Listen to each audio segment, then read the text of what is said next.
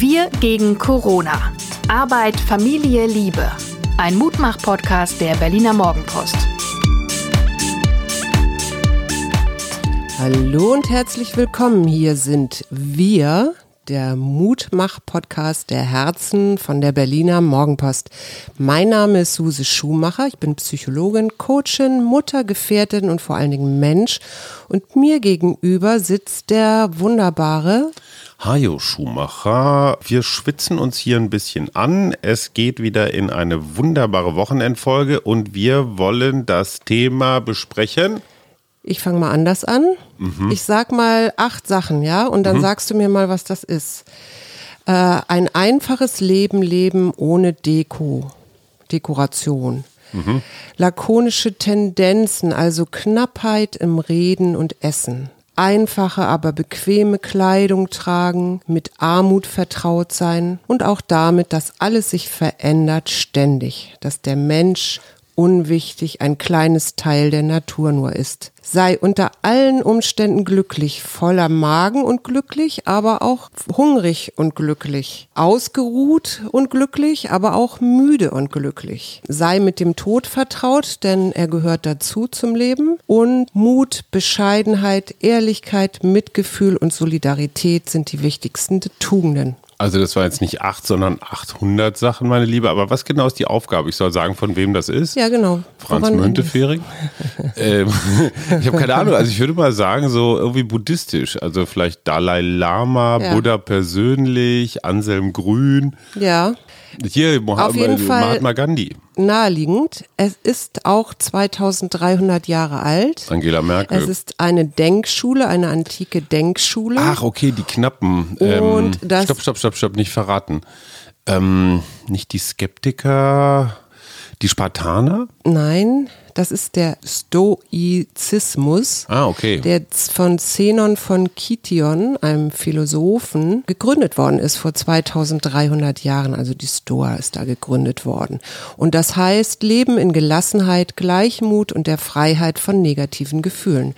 Und als ich das so las, es war ja auch mein Thema, das ich ähm, im letzten Podcast vorgeschlagen habe, das aber wir noch ein bisschen erweitert haben, das erzähle ich gleich. Als ich das so las, dachte ich, hey, hallo, das kenne ich doch alles aus der positiven Psychologie. Mhm. Oder das kenne ich doch alles aus dem Buddhismus. Mhm. Und das ist eben, das ist ein. Eigentlich aus jedem Lebenshilfebuch, ne? Ja, also eigentlich so, aus jedem Lebenshilfebuch. Wenn es nicht von Deutschrappern geschrieben ist, wo drin steht, du brauchst ein Kilo Koks und eine S-Klasse zum Glück. Ja, gut, ja, okay. Gut, gibt's auch. Auf jeden Fall haben wir das dann so ein bisschen erweitert und haben gesagt, okay, unser Thema ist letztendlich Unsicherheit, weil eher, wenn ich das erweitern darf, umarme die Unsicherheit. Genau. Also leben mit Unsicherheit und vielleicht sogar äh, genießen der Unsicherheit. Also mhm. an, zumindest mal annehmen der Unsicherheit. Ja, und wie kann ich gut mit Unsicherheit umgehen? Und hat viel das mit Corona annehmen, zu klar. tun, weil wir werden jetzt gerade mit Unsicherheit konfrontiert, zumal die Zahlen ja offenbar überall in Deutschland so mehr oder weniger nach oben steigen. Ich muss allerdings, bevor wir loslegen, ich finde das ein total spannendes Thema, weil in Wirklichkeit kann man sagen, also für mich ist das ein Lebensthema. Ja, für mich weil auch. Sicherheit war der Zentralwert meiner Eltern und zwar in allen Lebensbereichen. Mhm. Ja, also wenn es darum geht, also keine Experimente war, glaube ich mal, Adenauer Wahlkampfslogan. Mhm. Keine Experimente, auch beim Essen nicht, bei gar nichts. Ja, immer die gleichen Socken und so. Automatismus pur. Ja, aber wo ist das Leben dann? Ja, eben. Also genau. du bist Maschine. Das Leben heißt ja eher, es gibt ja diesen schönen Satz, lebe wild und gefährlich. Ja, das äh, haben dann meistens so Angestellte der deutschen Rentenversicherung an ihrem Auto kleben. Ich muss nur ganz schnell mich einmal, weil es mir super peinlich ist, entschuldigen. Beim letzten Mal haben wir geredet über den Sputnik-Schock. Den gab es zwar und es stimmt auch, dass 1957 der erste Satellit ins Weltall geschossen wurde von den Russen. Wir reden aber, was ich meinte, ich habe zwei Schocks durcheinander gebracht. Wir redeten vom Gagarin-Schock. Mhm. Das ist das, was ich meinte. Der war aber erst Anfang der 60er Jahre. Da ist es nämlich den Russen wiederum gelungen, den ersten Menschen in die Umlaufbahn zu schießen, also quasi ins Weltall. Juri Gagarin, der Superheld der Raumfahrt, also sorry, Mondlandung hin oder her. Vorher war, glaube ich, noch ein Hund namens Laika. Das arme Tier ist auch ein paar Mal um die, um die Erde gekreist. So, und das war, glaube ich, 61 und oder drei, was 63? Egal, auf jeden Fall, Kennedy war schon Präsident, 57 war doch Eisenhower Präsident. Das heißt also, ich habe alles durcheinander gebracht und damals, aber das stimmt allerdings, hat Kennedy seinem nicht sehr respektvollen Vizepräsidenten Lyndon B. Johnson, der ist ja dann auch Präsident geworden genau. nach dem Kennedy-Attentat, mhm. hat er gesagt, so jetzt mach mal hier, mach mal hin, wir wollen jetzt auch Raumfahrer werden und dann begann das Apollo-Programm. Mhm. Aber wie gesagt, Gagarin-Schock, nicht Sputnik-Schock. Das sind halt so die Journalisten, ne? mal ebenso aus dem Ärmel gekonnt etwas Halbwissen schütteln. Ich gucke dann immer so in das skeptische Gesicht meiner Gattin, die immer so eine Augenbraue lüpft und sagt, na, ob das so alles ganz genau stimmt, was er erzählt. Aber es klingt ganz gut, lassen wir mal so stehen. Sorry, mein Beruf seit 40 Jahren, gelegentlich hilft mir dann Wikipedia weiter. Zurück zur Unsicherheit. Sag mir mal bitte, was ist so bei dir so ein Sicherheitsfetisch? So ein Sicherheitsfetisch. Also ich, ich spreche mal andersrum, weil mhm. wir ja ähm, vor zwei Tagen auch darüber geredet haben, über mein Wald-Yoga-Retreat. Ich mhm. habe da jetzt eine Entscheidung getroffen mhm. und in dem Moment, wo ich eine Entscheidung treffe, nämlich ähm, lasse ich das stattfinden, äh, wie viele Leute sollte ich haben, damit es stattfinden findet oder sollte ich jetzt wegen Corona es lieber abblasen? Solange ich keine Entscheidung habe, bin ich in der Unsicherheit. Mhm. Und jetzt, wo ich eine Entscheidung getroffen habe, bin ich auch nicht mehr gebremst, weil jetzt ist ja klar, wie es weitergeht. Du hast mich. abgesagt. Ich habe abgesagt, ja. Aber du hast ja praktisch zwei Schmerzen, die du vermeiden willst. Das eine ist, du willst nicht die Niederlage, ich sage das mal in Anführungsstrichen, haben, dass du ein lange geplantes und du machst das total gerne und Karin ist super, die Yogafrau, mit der du das machst. Ja. Der gegenüber willst du ja auch irgendwie jetzt nicht so als wie auch immer erscheinen. Ja, also das ist das eine, das Angst vorm Absagen müssen. Ne? Das ist so das eine Gefühl. Und das andere Gefühl ist dieses Hoffen. Mhm. Ich muss, irgendwie muss man doch noch was, was hinkriegen. Mhm, was ich auch ganz lange ja auch noch gehalten habe. Und ich bin da ja auch noch mal hingefahren und habe mir die Räume angeguckt. Und man hätte das alles machen können, aber es ist mir jetzt einfach etwas zu unsicher, ja. wenn mir immer noch ein paar Teilnehmer fehlen. So, du hast jetzt die Entscheidung getroffen, abzusagen. Ja. Damit erzeugst du zwar den Schmerz, oh, es findet nicht statt. Ist natürlich auch eine finanzielle Frage. Ja, gleichzeitig schaffe ich aber so. in meinem Kopf oder mhm. in meinem Denken wieder mehr Platz. Und ich glaube, Unsicherheit ist ja was, ist ja ganz häufig auch was, was nicht entschiedenes, was genau. unentschiedenes, genau. was genau. offenes. Noch so in der Waage hängen oder ne, in der Schwebe hängen, nicht Waage in der Schwebe hängen. Ja, ich möchte noch mal wirklich zu mir nach Hause, weil das, weil das so bedeutsam ist. Ich sage einfach nur, in Sicherheit oder in sicher ist ja eins drin, also ein, eines der deutschen, eine der deutschen Kernindustrien, nämlich das Versicherungswesen. Ja. Die Deutschen sind, glaube ich, das überversichertste Volk der Welt. Und äh, wir versuchen uns ja gegen alle Lebensrisiken, ne? also Berufsunfähigkeit, Unfall, irgendwelche Gesundheitszusatzversicherungen, Lebensversicherung, großer Hit. Ja, also alles, was geht, kann man irgendwie Verdienstausfall, Krankenhaustagegeld, weiß der Schrat, wogegen man sich noch alles versichern kann. Das ist ja ein unfassbares Misstrauen auch mir selbst gegenüber. Mhm. So von wegen, wenn ich da nicht Big Daddy habe, wenn ich da nicht die Allianz habe, die mich raushaut, mhm. dann muss ich sterben. Ja. Ich meine, Menschen in einem indischen Slum, die lachen sich doch tot, ja. Die kennen diese Versicherung überhaupt nicht. Sag mal, habt ihr so eine alle? Wir haben überhaupt keine Rente. Wir haben ja auch Regulierung und Bürokratie und so, ne, für alle Fälle irgendwie gewappnet sein, damit bloß nichts schief geht. Und wenn es dann mal schief geht oder wenn du dann mal aus deiner Komfortzone herauskommst, dann, stellst, stellst, du fest, fest, ach, ist eigentlich auch gar nicht so schlecht. Nee, du stellst vor allen Dingen fest, dass genau dein Fall von den Versicherungsbedingungen ausgeschlossen Stimmt, ist. Stimmt, das kommt noch oben drauf hinzu, ja. Davon dieses Leben mit Unsicherheit ist das, was meine Eltern mir mitgegeben haben, muss auf jeden Fall vermieden werden. Mhm. Meine Mutter sagte immer, äh, geh doch zur Bank oder zur Versicherung. Hat meine Mutter wirklich als Berufsvorschlag gemacht.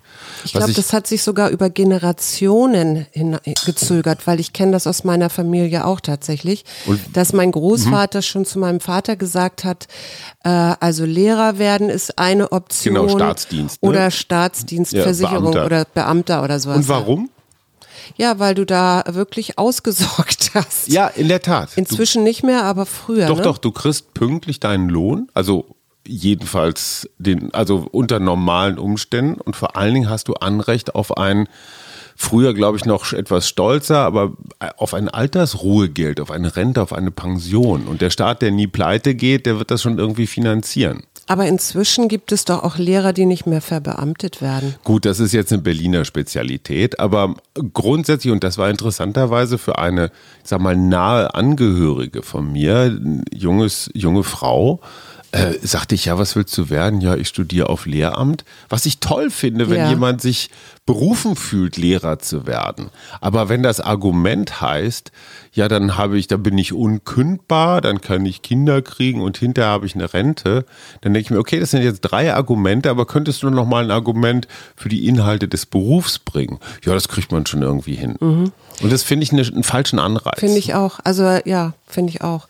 Was, was würdest du denn sagen? Ich meine, du hast ja jetzt schon über die, das Sicherheitsdenken deiner Eltern nachgedacht oder geredet. Äh, was würdest du denn sagen, was macht dich unsicher oder wo bist du unsicher? Also ich habe das, glaube ich, schon, dieses Lebensgefühl, die Welt da draußen ist bedrohlich und ich muss mich absichern.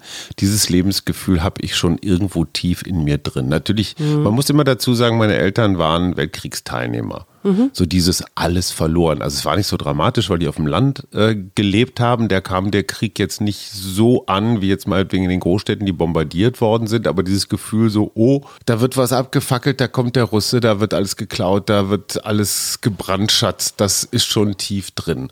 Und ich merke das, und das weißt du, und du schätzt das übrigens auch, alles, was mit Geld umgehen zu tun hat. Ja.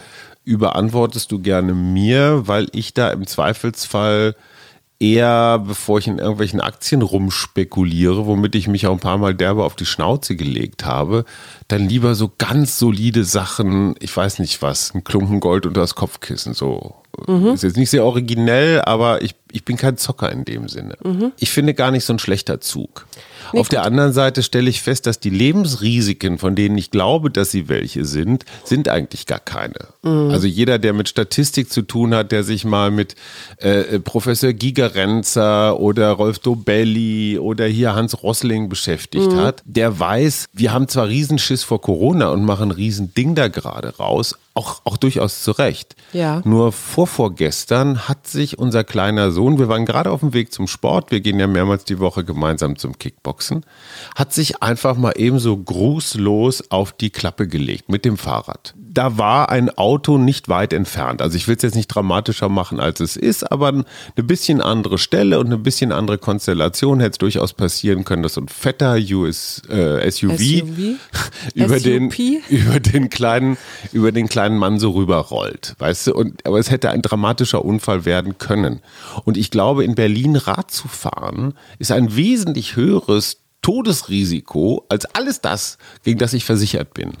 Ja, wir haben, ich weiß nicht was, also bestimmt schon ein Dutzend toter Radfahrer in Berlin dieses Jahr, immer der Klassiker, ne? Äh, Laster guckt beim Abbiegen nicht und, und, und zack. Ja. So. Und ich fahre trotzdem wie eine, naja, also sportlich, sagen wir so, und auch meistens ohne Helm. Das heißt, es ist so eine ganz merkwürdige Wahrnehmung, also von Sicherheit, also Sicherheiten, die gar keine sind. Und das finde ich so komisch, weil statistisch gesehen wird unser Leben gerade hier in Deutschland immer sicherer. Ja, wir denken, hinter jedem Strauch sitzt irgendein Dieb, Einbrecher, Vergewaltiger.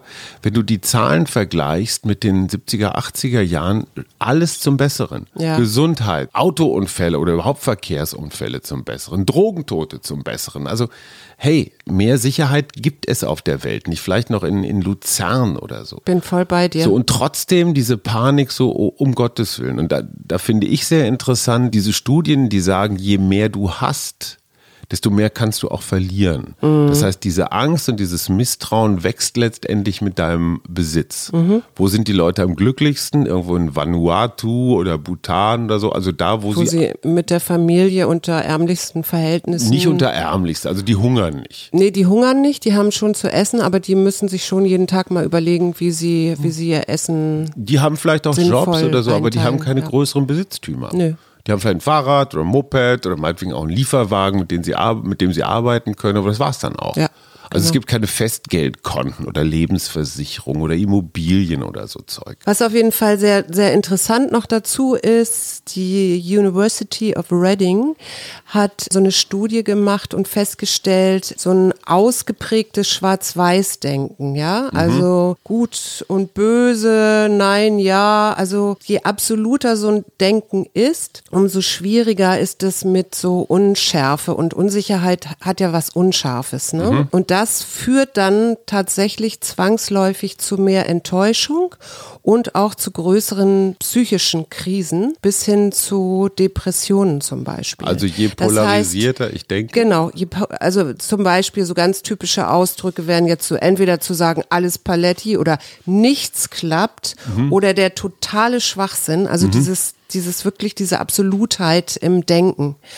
Interessanterweise, das nochmal als sprachinteressierter Mensch, Ja. dieses Dramatisieren von Alltag Ja. ist ja in unserer Sprache in den letzten Jahren, ich würde sagen, durchaus mehr geworden.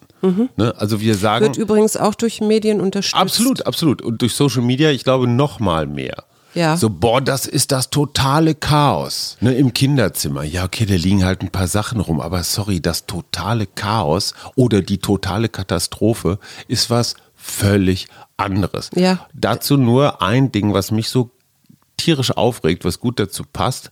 Unser Kleiner sagt immer, einfach nur, wenn ich ihn, ich sage mal, in einem etwas sportlicheren Ton ermahne, Mhm. neigt er gerne zu der Aussage, oh, da ist Papa wieder total ausgerastet. Das Genau. Kind weiß überhaupt nicht, wovon es redet. Ja, also wenn ich total ausraste, dann kannst du hier aber wirklich einmal gründlich durchrenovieren.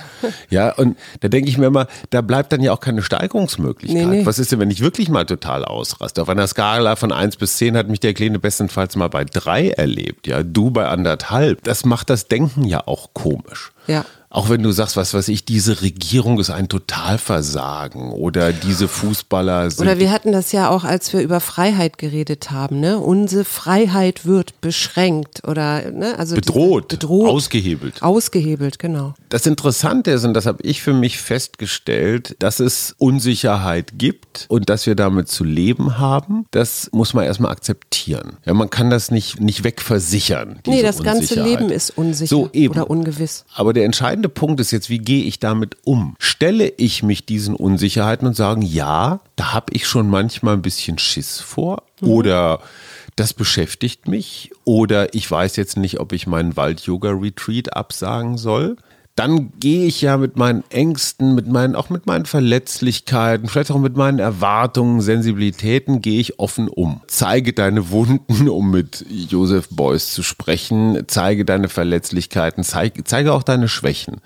In dem Moment, wo ich es ausspreche, kann ich dann ganz gut damit umgehen. So wie du sagst, Entscheidung getroffen und schon fühlt es sich leichter an Und weiter wieder übrigens. und weiter. Und wenn ich jetzt versuche, meine Schwächen zu überdecken, meine Ängste zu so wegzuschieben, dann sind sie irgendwo im Unterbewusstsein. Und dann komme ich in diese Polarisierung rein. Also ich würde fast immer sagen, dass Extremisten, also auch Menschen, die politisch extrem denken, ich weiß nicht, ob das jetzt nicht zu generell ist, aber es sind Menschen, die ihre Ängste und Befürchtungen einfach so wegdrücken und Ja. es dann halt auf andere projizieren. Ne? Der und der und der ist schuld an meiner Unsicherheit. Was weiß ich, die Migranten nehmen uns Die Arbeitsplätze, die Butterstulle, Frauen die, und die- Töchter und alles andere auch weg.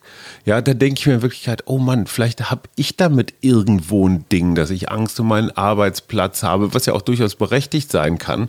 Das jetzt auf den Migranten zu schieben, finde ich ziemlich billig. Vielleicht sollte ich mir dann selber überlegen, kann ich eine Fortbildung machen, um, um Mhm. am Ball zu bleiben. Aber da bist du natürlich auch schon in einem Zustand, wo du überhaupt so weit äh, reflektiert über etwas nachdenkst oder über dich nachdenkst oder deine Gedanken.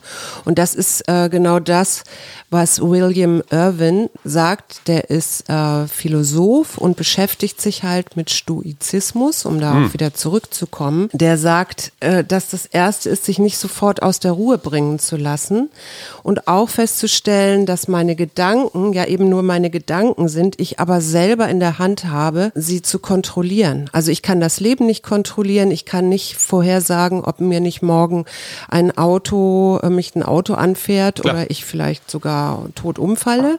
Aber ich kann meine Gedanken kontrollieren und das ist ja der erste Schritt auch, um in die Ruhe zu kommen, also in die Bewusstheit zu kommen und darüber dann mich besser einzustellen, auch auf Ungewissheit.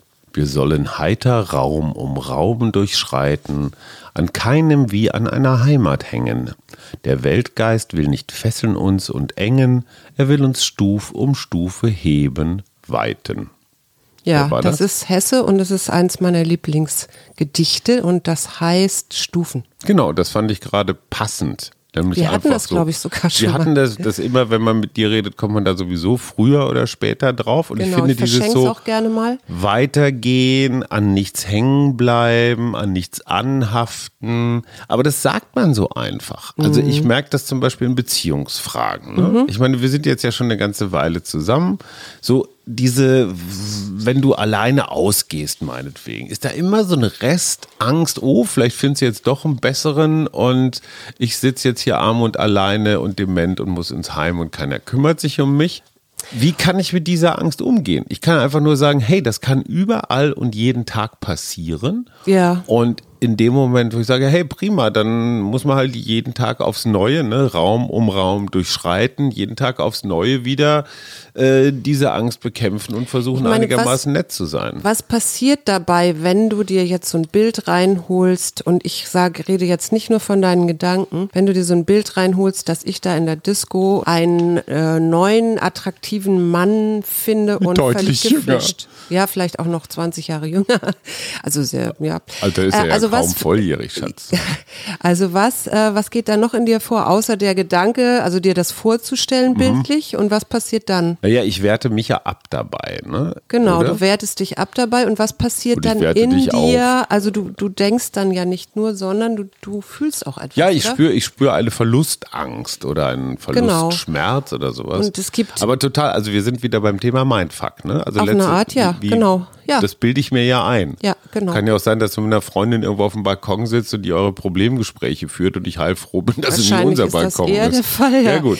Ein Ansatz darin besteht darin, dass du dieses emotionale Geschehen wieder zum Rationalen machst. Also, was spricht dafür, dass mich ein solches Ereignis wirklich betrifft? Ja, also, Du machst quasi einen Perspektivwechsel dahin, dass du dir rational überlegst, wie groß ist die Wahrscheinlichkeit, dass ich tatsächlich ausgerechnet heute Nacht beim Tanzen einen neuen Mann treffe. So, das macht schon mal wieder ein bisschen ruhiger. Ja, aber weißt und, du, ich bin emotional aufgewühlt und du sagst jetzt sei doch mal vernünftig. Das ja, funktioniert natürlich überhaupt nicht. Weil die, die Emotionen, die wir spüren, die mhm. ja viel wesentlich älter sind als unser, unsere Rationalität, mhm. weil die halt sehr stark in uns verankert sind und weil die wiederum gekoppelt sind an unsere Gedanken. Das heißt, wir, wir haben so eine Gedankenspirale und drehen uns emotional immer tiefer rein. Das heißt, du musst eigentlich schon beim ersten Ansatz, wo du merkst, oh, ich erzeug da gerade so ein Bild, da aussteigen. kommt er wieder, der kleine Bastard, Gedanke oder Gefühl. Da muss genau. ich, aber wie geht das? Es gibt ein Konzept der kognitiven und achtsamkeitsbasierten Therapie, das nennt sich Decentering. Das bezeichnet wiederum die Fähigkeit, sich gezielt vom eigenen Erleben, Erleben zu distanzieren. Mhm. Wenn ich jetzt daran denke, dass, oder wenn du jetzt daran denkst, dass ich dich verlassen könnte, weil das wäre mhm. ja der nächste Gedanke, mhm. ne? Und du dann vielleicht denkst, ich muss jetzt dringend etwas tun, um das zu verhindern. Dann, ich muss dich anketten. Genau. Oder ich muss dir das vermiesen. Wo bist du dann, wenn du so weit denkst, dass ich da äh, als nächstes dich dann verlassen werde und also. Wo bin ich dann? Ja, bist du dann, Emotionen? bist du dann in der Gegenwart oder bist du in der bin Zukunft? Ich in der Zukunft. Der Vergangenheit, genau. Vielleicht auch in der Gegenwart. Ich weiß ja nicht, was in der Disco ist. Vielleicht hast du dein schokobraunes Sixpack ja schon irgendwo in die Dunkel so. Ecke gezerrt. Und jetzt kommt die Rationalität dazu und die sagt dir, das ist jetzt nur ein Gedanke. Mhm. Ne? Ja, also aber weißt das, du, dieser ist ja noch gar nicht eingetreten. Ja, ja, aber das, du versuchst einem fahrenden, einem Autofahrer zu sagen, jetzt stell dich mal ganz schnell an die Straßen, an den Straßenrand und geh zu Fuß weiter. Also, um noch Also mal, ja, ja, komm noch mal, komm noch mal zurück. Also du machst dir bewusst, das ist ein Gedanke Mhm. erstmal, ein innerer Vorgang. Mehr ist es ja erstmal nicht, ne? Und das ist die Chance, dich davon wieder ein Stück weit zu distanzieren. Okay. Mhm. Das muss man üben, klar. Aber der Stoiker würde jetzt doch sagen, was du jetzt auch noch machen kannst zusätzlich, du kannst dir in diesem Moment, wo du da in der absoluten, absoluten Drama anfängst, ins Drama einzusteigen, Ja, übrigens auch eine, ganz kurz nur in Klammern. Drama ist für mich auch ein Wochenendthema. Drama Ja. und Drama Queen. Das nur am Rande. Psychodrama. Ja, ja, gut, da kannst du da mit deinem Psychodrama kommen. Und der Stoiker würde jetzt sagen, okay, es gibt diesen unruhigen Ge- Geist, dann such dir einen ruhigen Ort, wo du schön in die Weite gucken kannst, setz dich hin und versuch mal fünf Minuten nicht zu denken. Sehr lustig. Und ähm, was kannst du aber trotzdem auch tun, das sagt er auch, du kannst dich, ähm, wenn du in diesem Moment bist, kannst du dich da rausnehmen, quasi wie so ein Beobachter und sagen, okay, was ist denn, wenn ich morgen tot bin oder morgen sterbe? Tja, Wie wichtig ist dann dieses Ereignis noch? dann ist eh wurscht. Eben. Ja. Und wenn du das Gut, das, aber du, sorry. und das kannst du dann doch, das kannst du den ganzen Tag üben. Du kannst dich jeden Moment aus einem Ereignis rausziehen und dir das von außen angucken und sagen, was ist, wenn ich morgen sterbe? was muss, wenn ich morgen sterbe? Was passiert dann nämlich im düstere- Umkehrschluss? Ja. Also es kommt so eine gewisse Gelassenheit auf. Genau. Oder ich sag mal ganz zugespitzt und scheißegal Gefühl. Dazu muss ich eine Geschichte loswerden von einer Kollegin, die erfahren hat, dass sie einen tückischen Krebs in sich trägt und maximal noch ein Jahr zu leben hat. Die war fest angestellt, keine Kinder und in einer Ehe. Weißt du, was sie zuerst, sie hat zwei Dinge sofort gemacht. Nachdem Ja. sie vom Arzt gekommen ist, nachdem sie die Diagnose bekommen hat. Das ist jetzt nicht, du stirbst am nächsten Tag, aber du stirbst innerhalb des nächsten Jahres mit Ja. hoher Wahrscheinlichkeit. Was hat die gemacht?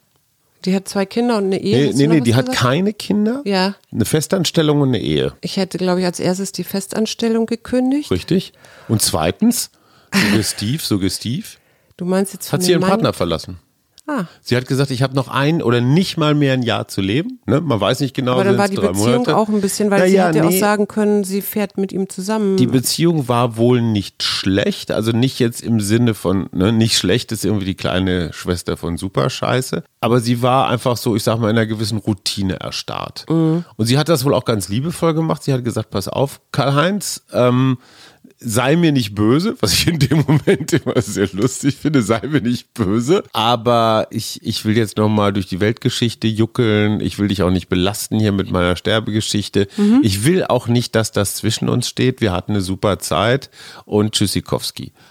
Das finde ich dem Hinterblieben, also ist ja noch kein ganz Hinterbliebener, aber dem Zurückgebliebenen gegenüber ganz schön brutal. Aber Weil auch so in der öffentlichen Wahrnehmung, also ich erzähle ja die Geschichte auch schon wieder, das ist ja kein Kompliment für meinen Partner.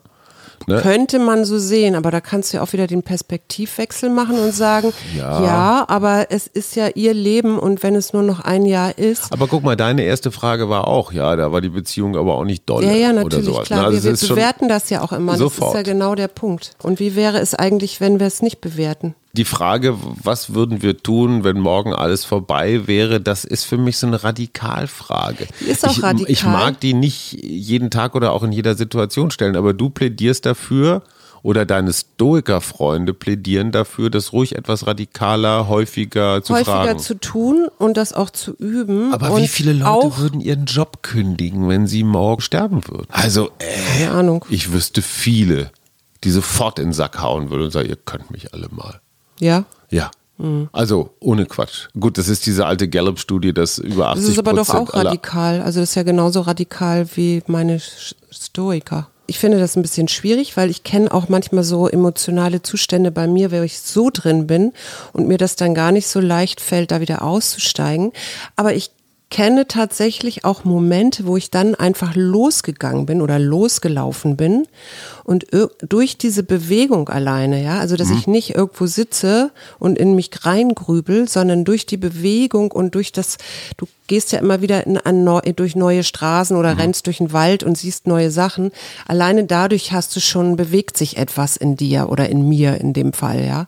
Also äh, mache ich meine Perspektive ändert sich so langsam. Also ich habe ganz prima Erfahrungen tatsächlich wirklich auch in meinem Leben in so ganz schwierigen Krisensituationen mit Spazierengehen oder Joggen oder so ähm, gemacht. Ich mache eine gute Erfahrung mit einem Umwidmen, einem Bedeutungsverändern.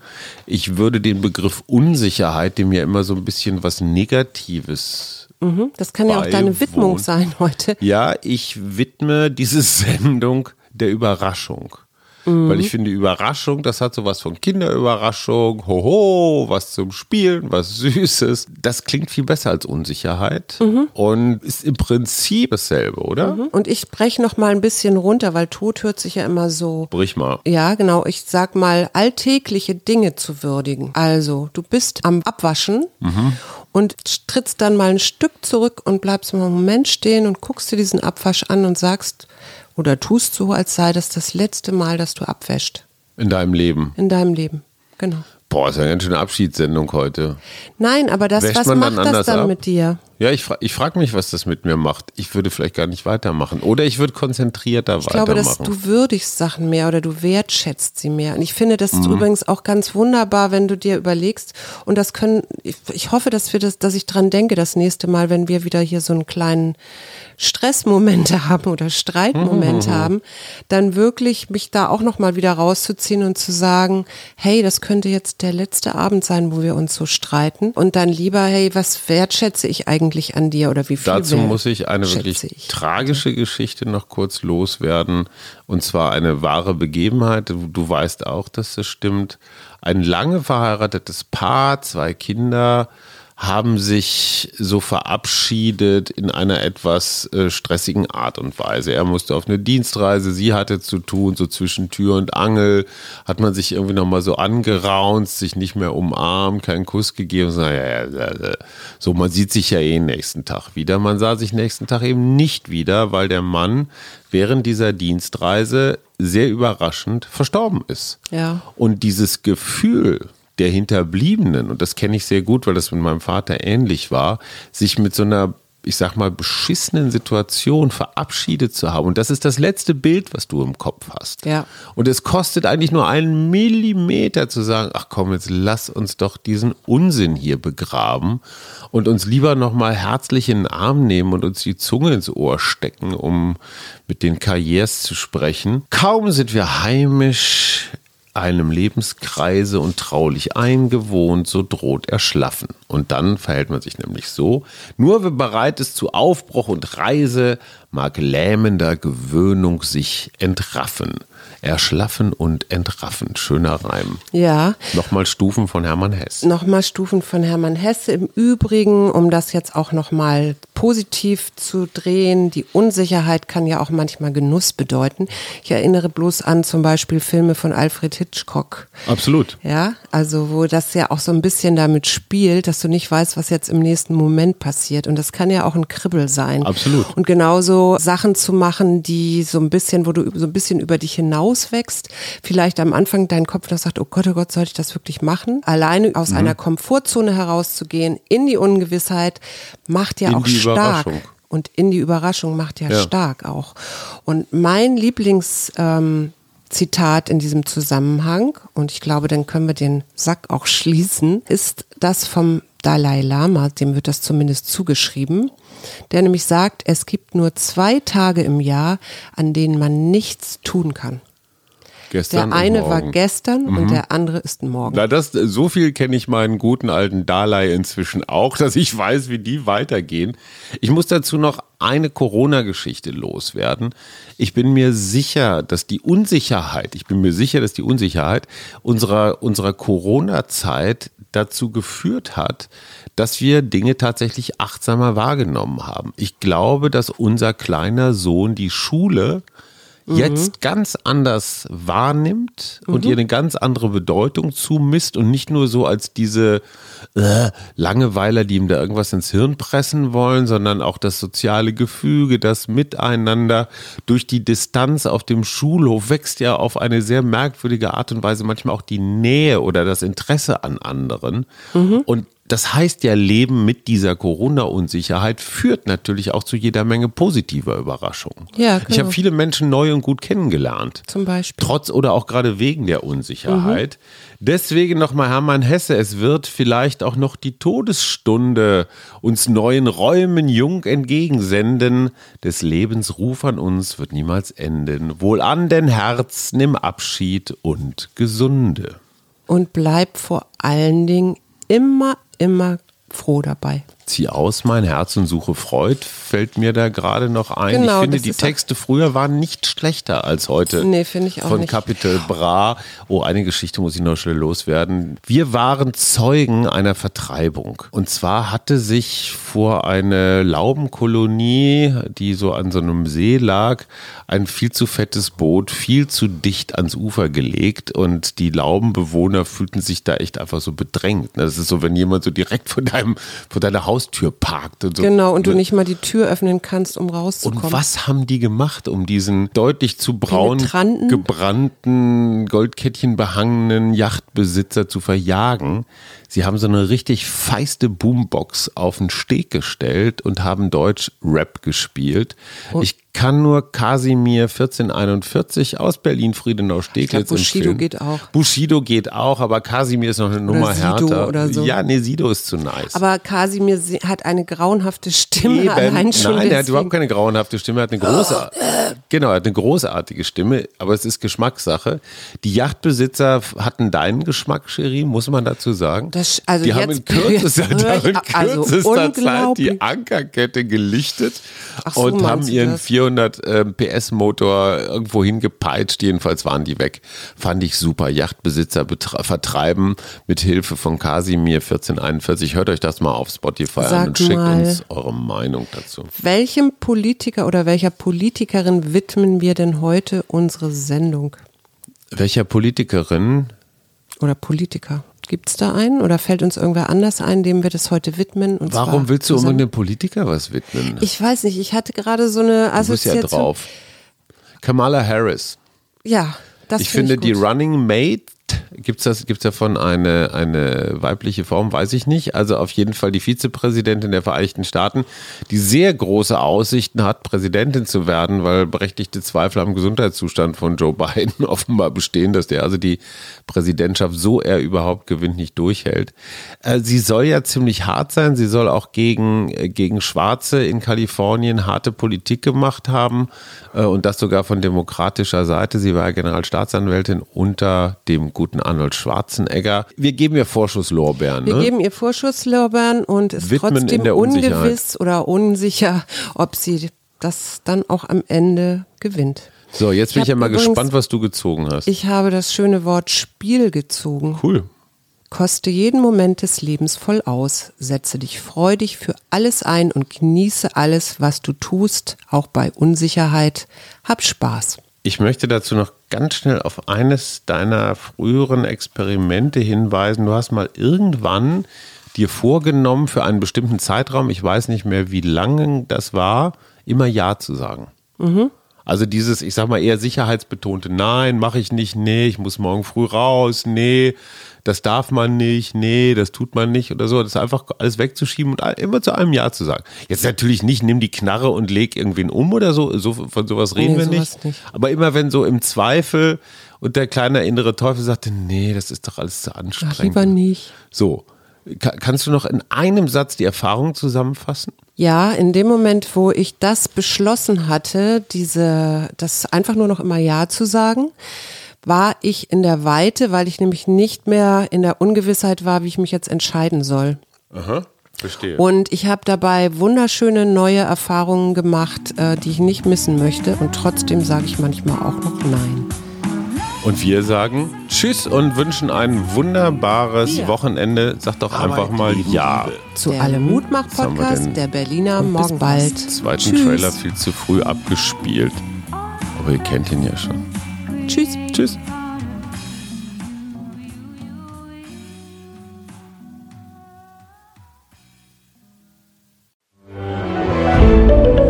Ein Podcast von Funke.